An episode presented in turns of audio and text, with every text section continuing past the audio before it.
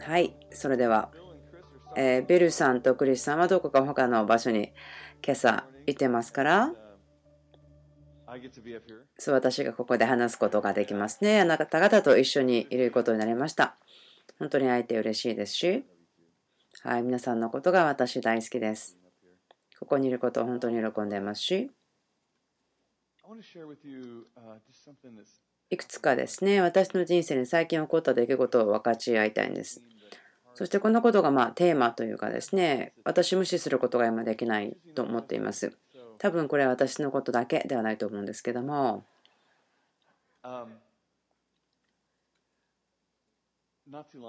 そんなに前ではないんですが、私自分の奥さんシェリーさんをですね夜中に起こしてしまいましたよくあるのはいびきによってだったんですけども今回は私威厳を喋っていたということです。それがどれぐらいの頻度で起こるのかわからないんですけどもこう思ったんですね。ああ私これで奥さんを起こしてしまったと。で彼女を起きて私を見てで主が彼女にこう言ったんです。彼に与えられている行為に従っていきなさいと彼に言ってくださいと。そして次の日の朝、彼女がやってきて、まあ、彼女しばらく起きてたと思うんですけども、私よりも早く起きますね。日曜日は特に起きてますけども、彼女入ってきて、私を起こしてくれて、彼女は本当に素晴らしいんですね。こう光り輝いているような感じなんですけども、で、こういうことありましたよと私に教えてくれました。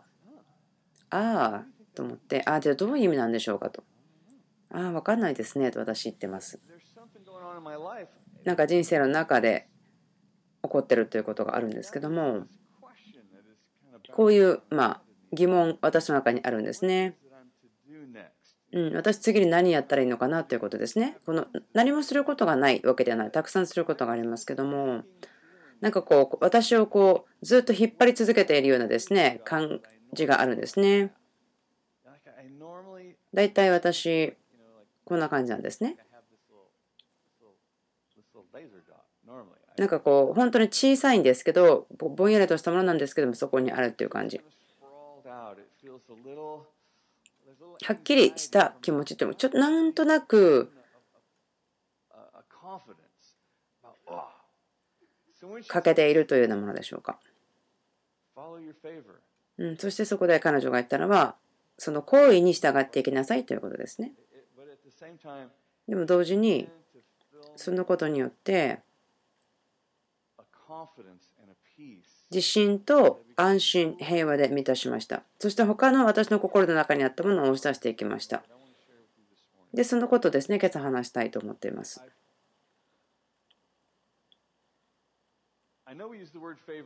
まあ、私の行為という言葉ですね、よく多く使うと思っていますけど、で辞書で見てみますよね。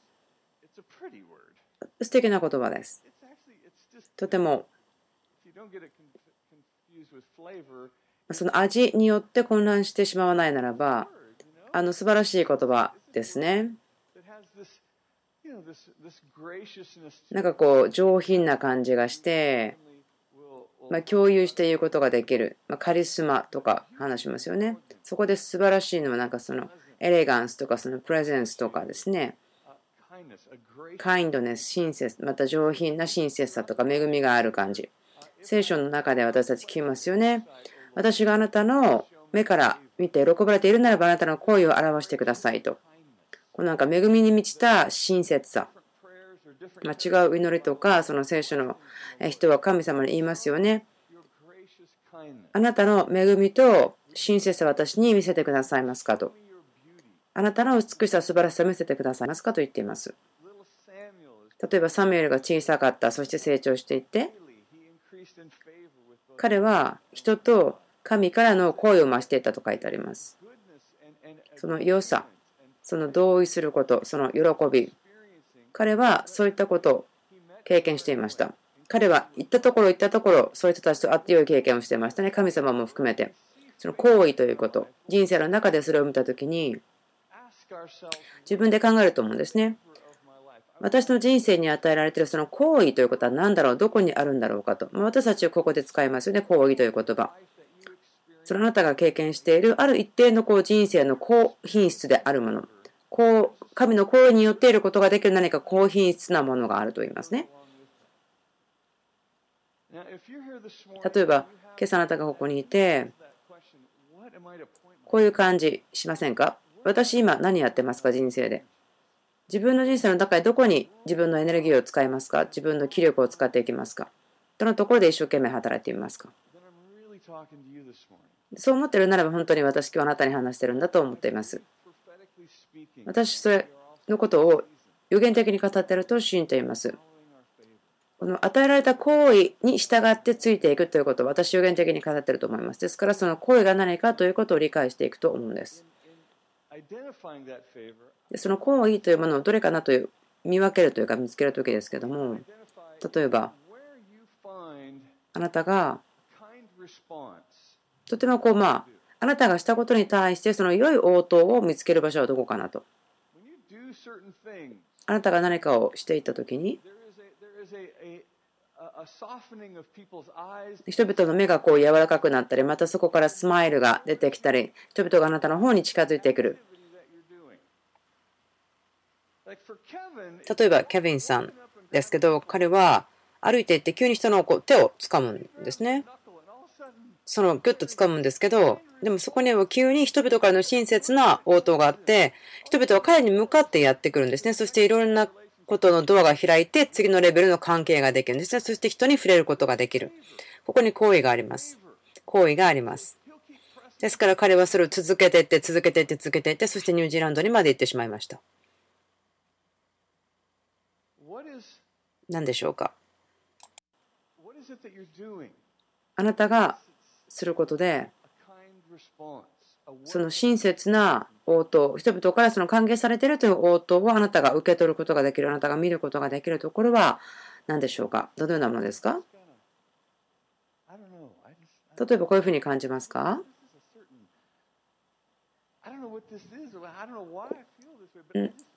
なんだか分かんないけど、どうやっていいのか分からないけど、これをするときにすごくこういい気分がするんです。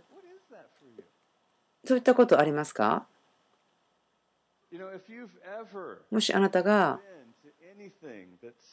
例えばスー・マクドナルドさんがこうやったイベントのこと知っていますか？ああ、スーさんそこにいますね、そこにいますねって分かると思うんですけども何かまるで彼女がこうアイススケートをしているような感じなんですね。どういうものかは分からないんですけどもすごい神様からの恵みとかその行為というものを私は感じます。彼女が行くところ動くところこのエレガントな恵みというものを見えますね。彼女の人生のその全ての行われる中にそれが見えます。その行為の中に彼女が動いているからです。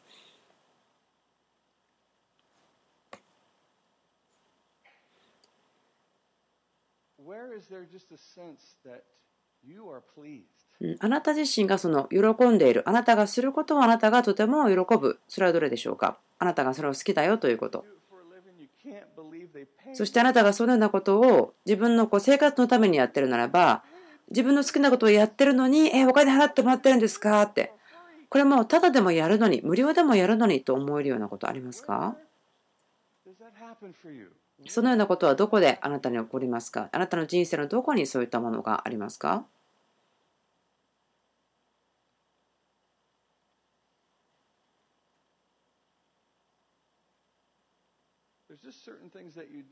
あなたがすることですよね。で、いくつかのことで、他の人が、あ、そうですね、アメンというふうに言うことがある。また何かを話すときですね。またあなたが説明するとき。その行為というものを感じると思うんですね。その行為とか同意とか、また人々がそこにいる人たちのこう力が一緒に働いて増加していく、そんなようなこと。そのあなたの周りの人たちのそのエナジーをこうかきたてることができるようなもの。例えばまたあなたが何かをしようとするけど人々がそれを止めようとすること。また人々があなたをこう批判するようなこと。私はそういったものということを話してその反対のことを話してるんですね。あなたがやっていること。そして人々がそれによって力が与えられる。そして同意をする。そしてまたあなたをサポートしてくる。そのアイデアであったり、またその行いであったりまたその会話の中であったり。何ていうことでしょうか？どのようなことでしょうか？そしてあなたがどこで主の喜びを見つけることができるか？神様の喜びプレジャーそれあなたはどこで感じますか？あなたの人生のアクティビティの中でしている行動の中でどこに感じますか？例えばあなたの人生の旅ですよね。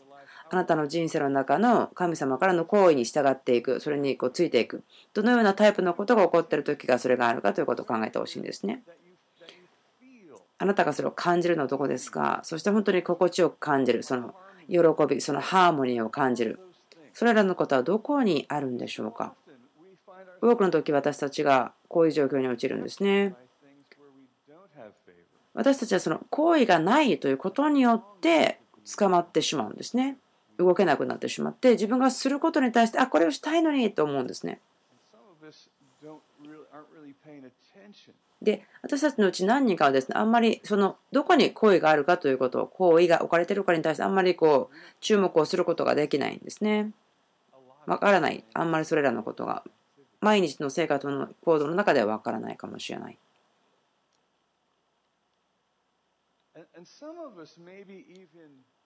何かの私たちはですねもしかしたらその行為から反対に動いているかもしれません。私たちに声が与えられているエリアから離れていってるかもしれません。その葛藤のゆえにとかまたはその怪我をしてしまったようななんか痛みのゆえで例えば失敗してしまったということとか。何かあるところまで行ってしまってもうあなたが私のようであったらですね私すぐこう飽きてしまうんですね。退屈になってしまう。そうするとあもうここでやることは終わってしまったのかなと。ああ神様あなた今どこにいらっしゃるんですか？私あなたのその行為中に今いるのにあなたどこに行ってしまったんですか？と思うんですね。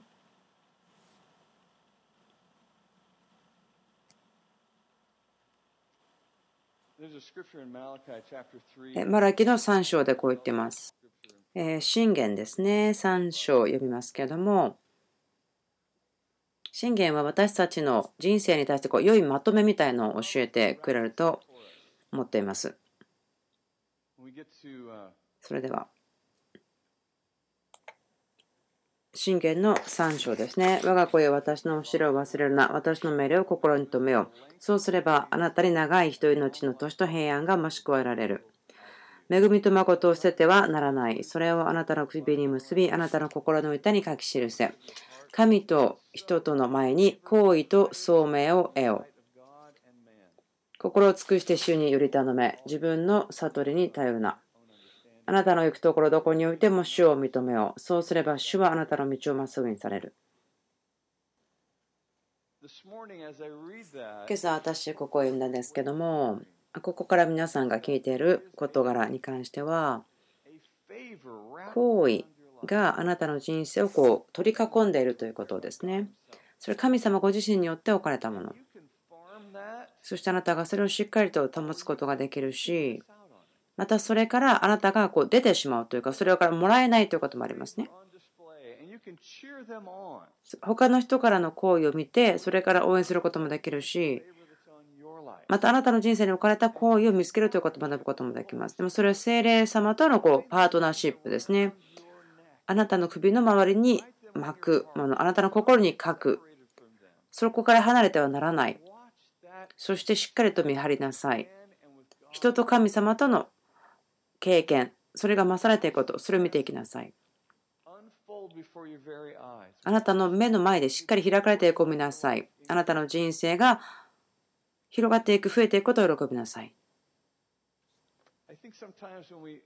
時々私たちは何かをしてお金を作ることをします。で時々それは私たちが自分の悟りに頼っていることかなというふうに思うんですね。例えば学校に行って経験があってこのことをするための勉強をしましてそしてお金ができますと。嫌いではあるけれどもでもそれをしています。もう仲屋でやってるので嫌いということも減ってきていると。でもここでするお金というのは私が他にしたいことをすることができる。まあ1年間に2週間ぐらいであったとしても。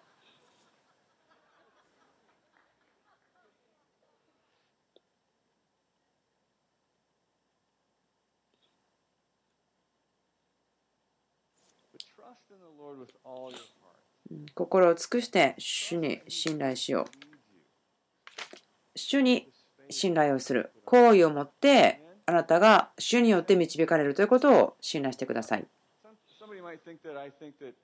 ある方はこう思うかもしれません。あなたがあなたの行為に従うならば、いつもそれは成功するだろう。どんなことがあっても成功するかもと思うかもしれません。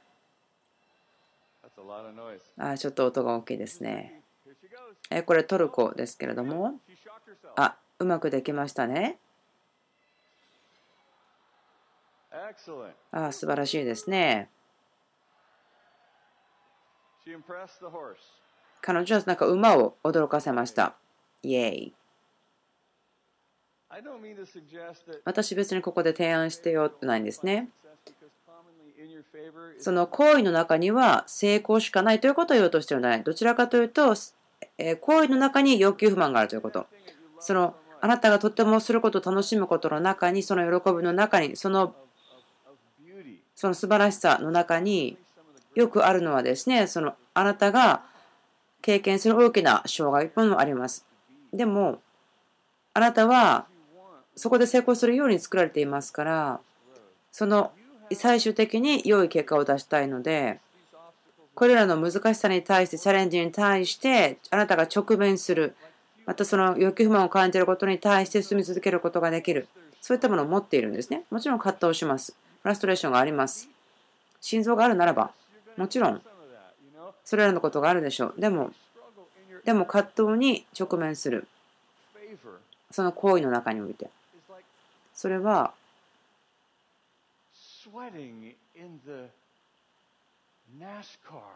なんか、ナスカというとこで汗をかいてるだけですね。まあ大丈夫です。大丈夫になります。そこにワクワクすることはいくつかあるでしょう。あなたの行為というのはとても力強いんですね。あなたの成功のために。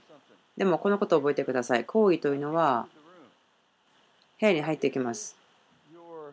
でもそれはあなたのスキルとかまた理解とか経験を通してあなたが必要な知恵があります。それらのことが部屋を通して働いていくんですね。あなたの人生に声があるならばドアは開くでしょう。ドアが開き人々はあなたを見て、ああ、それできますか？このこと知ってますか？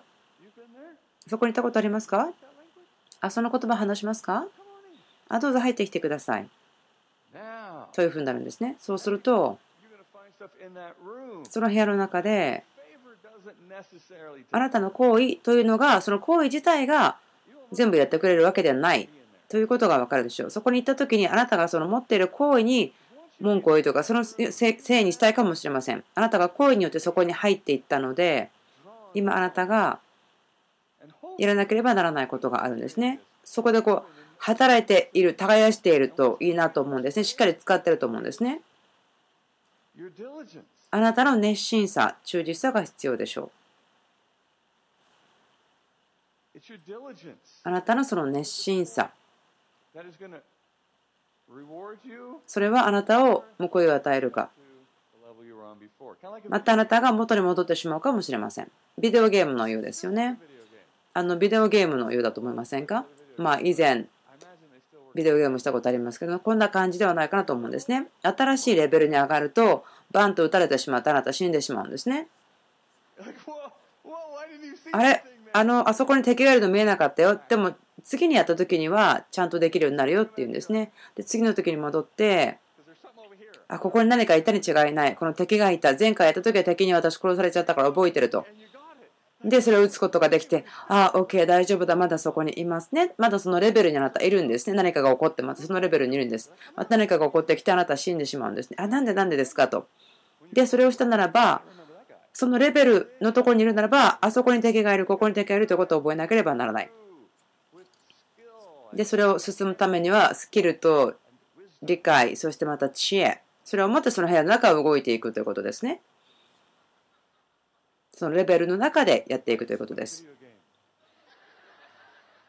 まあ人生はちょっとビデオゲームのようですよね。新しいレベルに上がって練習してそんなところがあるでしょう。そしてまたその1回だけで何回も何回も何回も何回もあの練習することができますね。その適応することができるんです。特にあなたが結婚しているならばですね、もちろん分かると思いますけれども、この本当にいろいろすることができますね。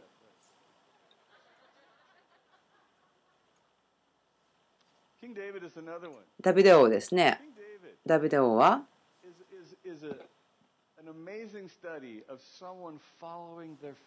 この行為についていった人ということを知ると思います。彼はちゃんと聞いていたんですね。彼の人生の流れに対して何かその行為によって彼が導かれていった引っ張られていったそんな感じです。例えばサムエルが彼の家に行きます。彼のお父さんに言いますね。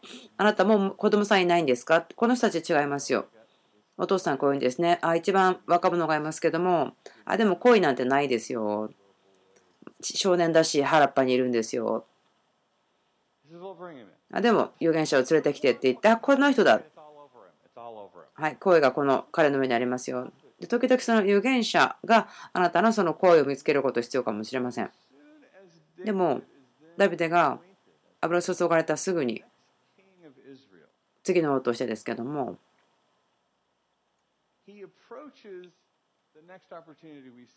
私たちが見る次のチャンスっていうのをあなたが期待するのと違う方法で接してるかもしれません家の中で最も若い末息子そして戦いを見に行くそのゴリアテ。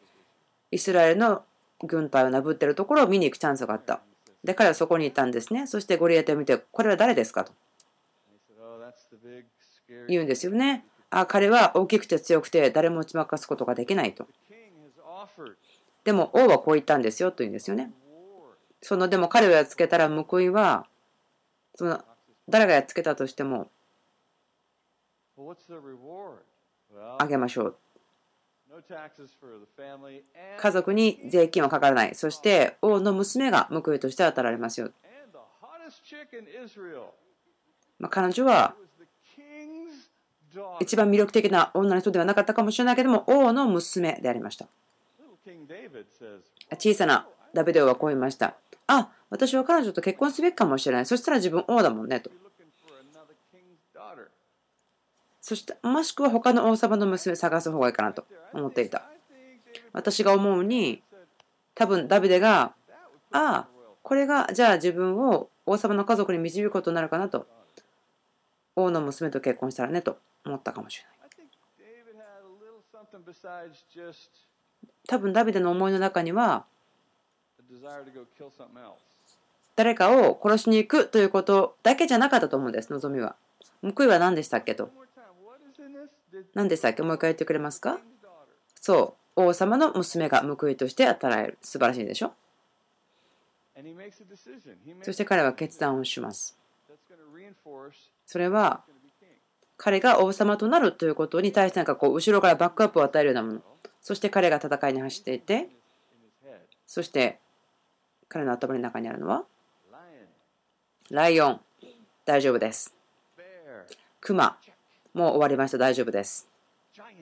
巨人、ゴリアテ、やってきました。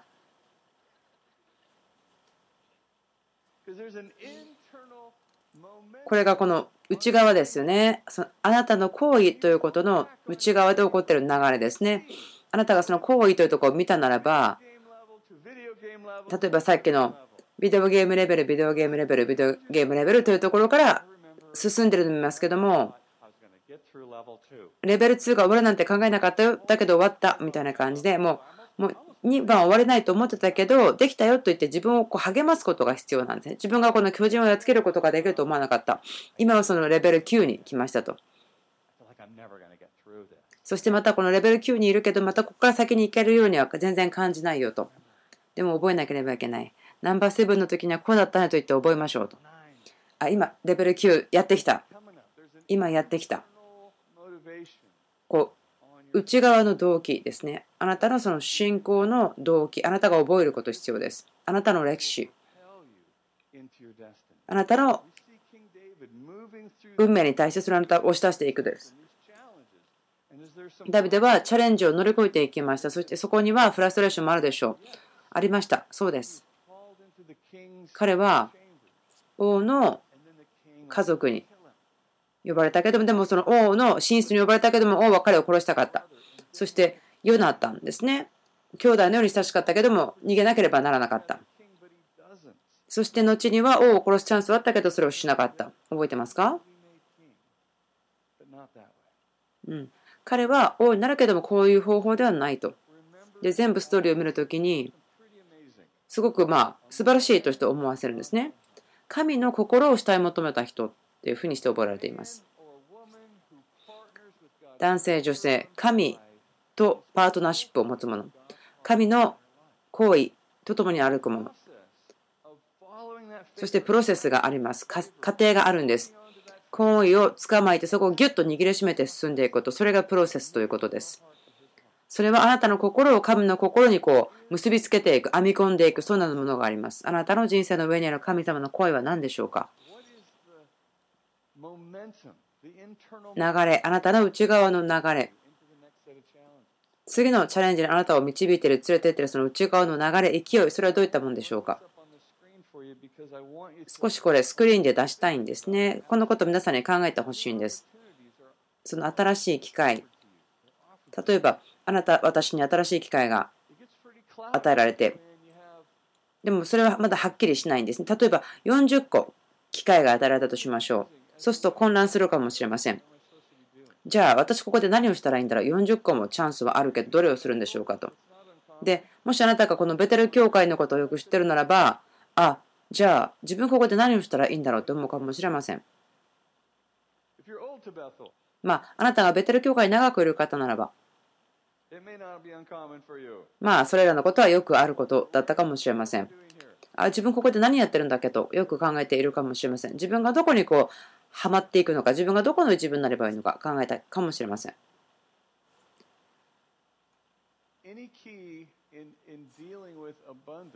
豊かさということに対して対処する鍵というのは目的なんですね。なぜそこにあるのかということ、目的を知らなければなりません。その40個のこといっぺんにできないですね。まあ、試みることはできても、40個のことを上手にするということはまずできないでしょう。ですから、選ばなければならないですね。そのいくつかのアクティビティを選んでいかなければならないと思います。例えばあなたが子供がいるならばあることわかるでしょう。例えば、私がしたいこと。はい、睡眠です。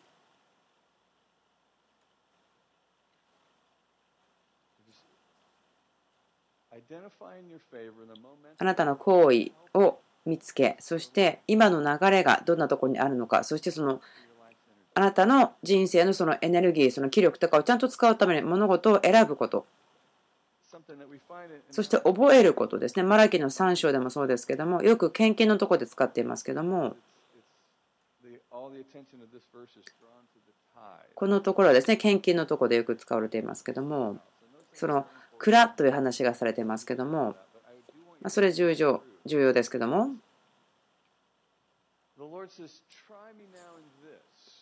主が言われますと、今このことで試みてみなさい。うん、あなた何かをやってごらんなさい。そのことで私が何かをすることができる。うん、あなたに何かを見せることができますよ。私を試みてごらん。トライしてみなさい。私はあなたにお願いしますよ。私があなたに何かを見せることができるように。それがお父さんの心ですね。子供に対して向き合っている心。またお父さんお母さんが子供に対して持つ心でしょう。私があなたに見せてあげるよ。やってごらんなさい。私が持ってるものであなたが持ってほしくないと思ってることなんてないんですよ。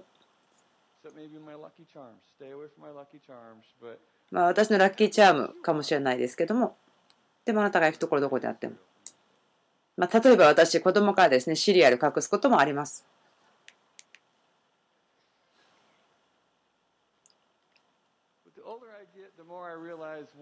でも私が年を取ってきて分かってきていることは、ある日私は死ぬということです。本当ですよ。そのことを考えたいか分からないけど、でもそれは起こるんです。いつか私ここからいなくなります。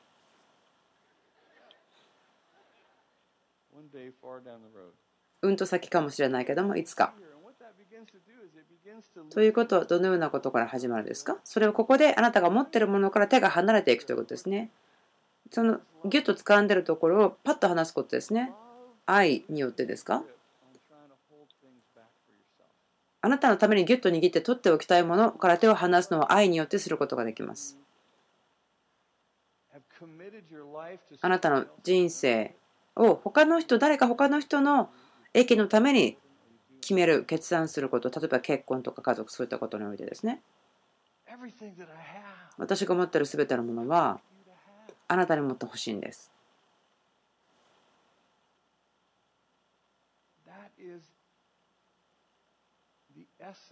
それがあなたとそのパパ、神様との関係のエッセンスなんですね。神様が持ってるものと持ってるものすべてをあなたに持ってほしいんです。彼が持ってるものすべてあなたにはそのアクセスがあるんですね。つながることができるんです。こう言ってますよね。すべて私の皆によって求めるならばあなたはそれを得ますよと。うん、私はあなたから何も隠していないですよ。あなたにこれだなと言ってあげないものはないですよ。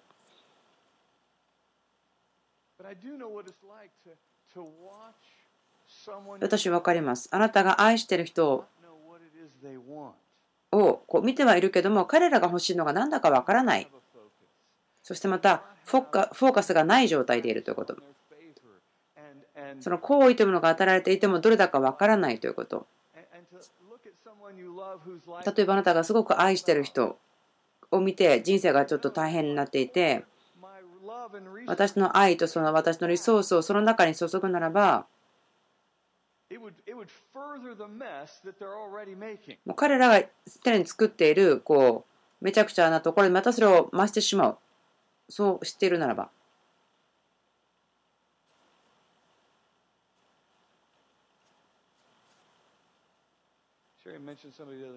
あることですね、シェリーさんが、えある晩話したんですけども、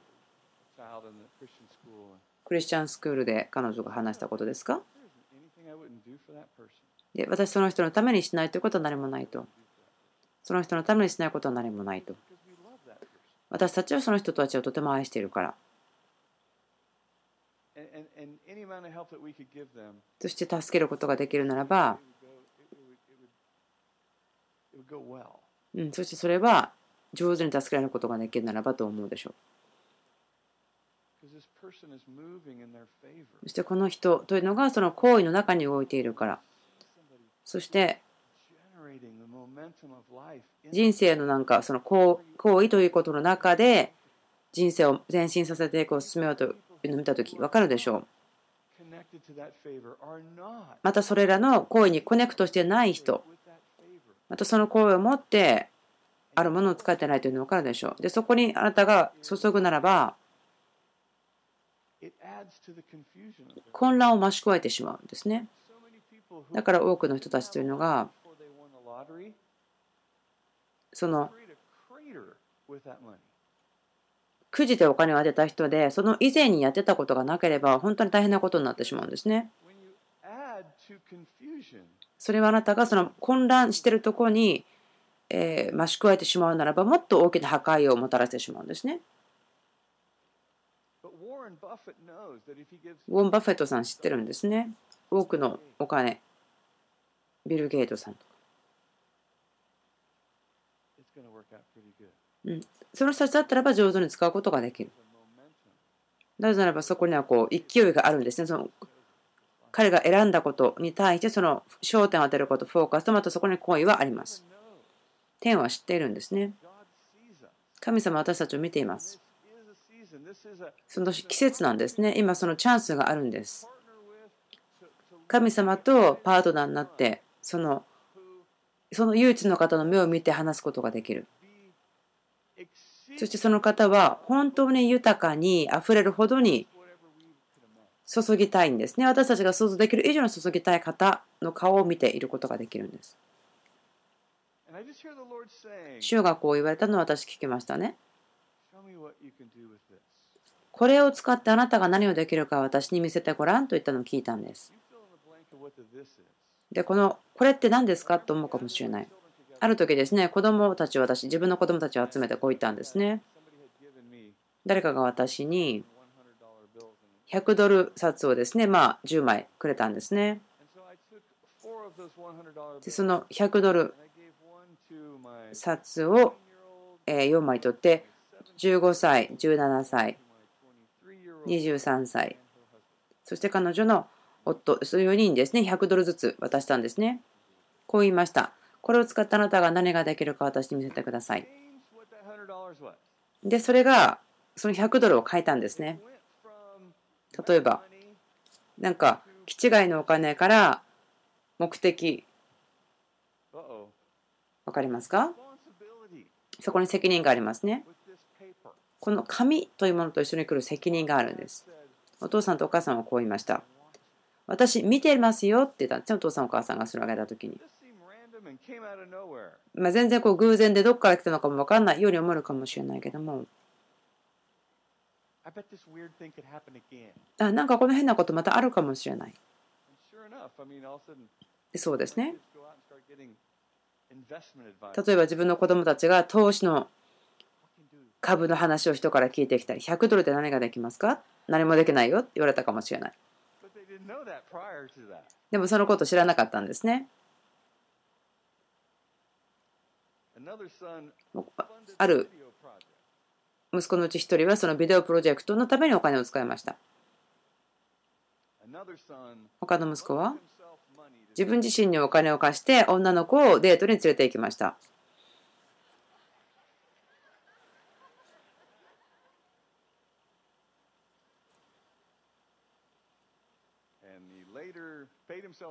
そして後で彼に払ってそしてなんかその、えー、教えることのことに対して使いましたと。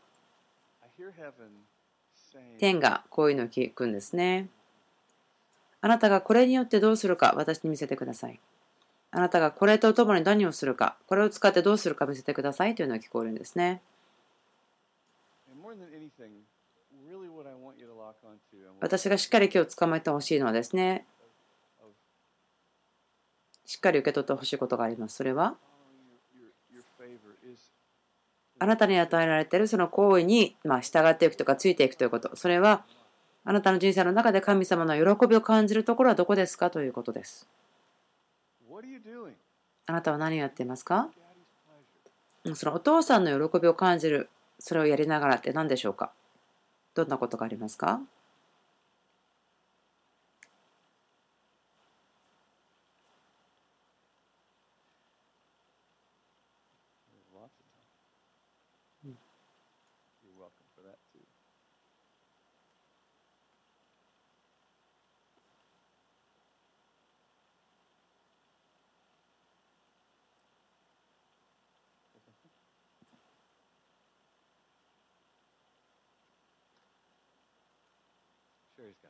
はい、えー、シェリーさんが私の妻がいくつか話したいことがあるらしいですけれども。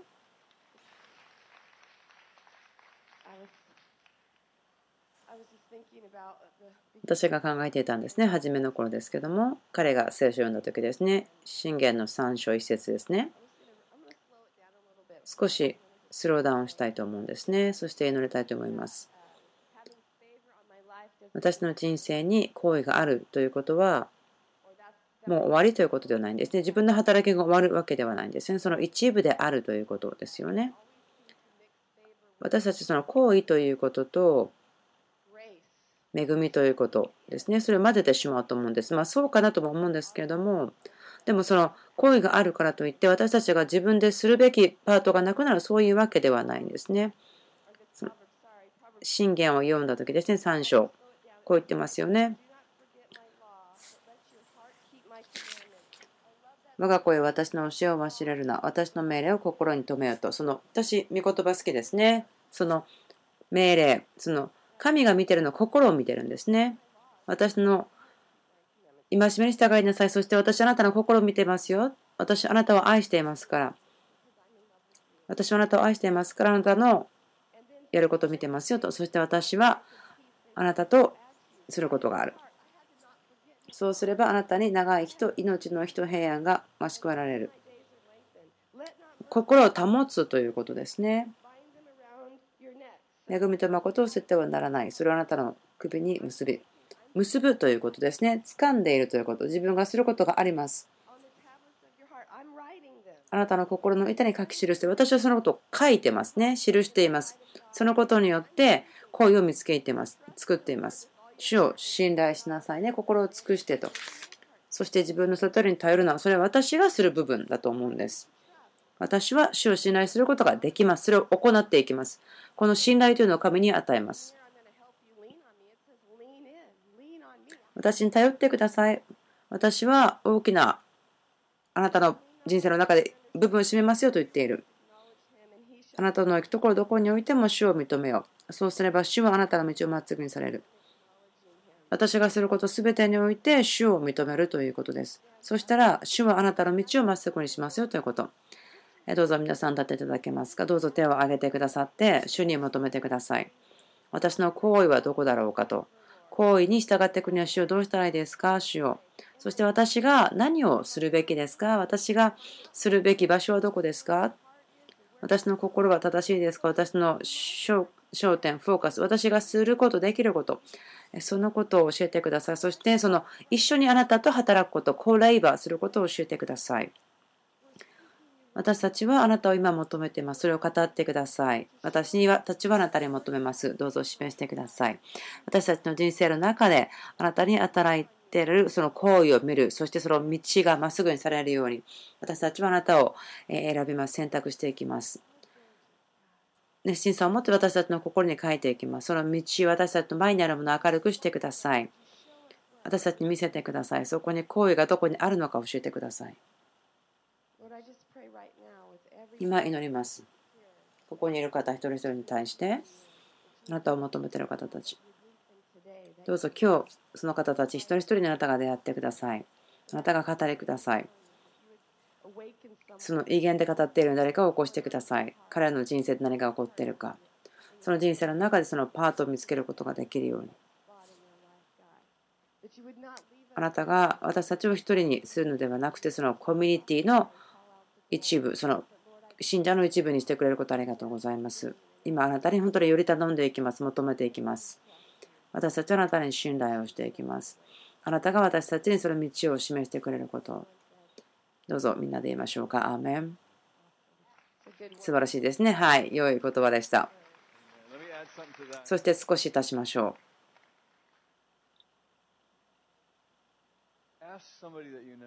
あなたが知ってる人たちにちょっと聞いてみてください。うん、私の人生にあるその行為がある部分、どのエリアだと思いますか？と聞いてみてください。あなたをよく知っていて、一緒に歩いてくれる人、その良いフィードバックですね、そのま感想というか、あの言ってもらってください。うん、自分の人生に対してその鍵となる人たちに聞いてみたいと思うんですね。でもちょっと覚えておいてください。その質問をする前になんとなくこんな感じかなということですね。覚えておいてください。そしたら、あ、あ、そうですね。同意します。あ、いや、これ全然違うんじゃないの？と思うことができますね。まあ、この見つける状況の中で、あなたがそれを自分でこう決めるというか判断する。そのところもちゃんと覚えておいてください。その友達が言ったから、あ、ここには行為がある。そうではないですね。そしてまた有限的な人ですか？その人たちに乗ってもらうこともいいでしょう。他の人が見えないところに対しても見てもらうと。その行為というものをあなたが見つけてしっかりとそこにこう受け入れてしがみつくことができると思いますね。あなたが求める以上に望む以上に夢見る以上に与えることができる方その方はあなたにあるその力あなたのうちにある力によってですね与えることができます私たちみんなある程度までもちろんすることはできますけどもでもあなたの中に働いている力によってその想像以上に期待している以上に良くなるということがあります。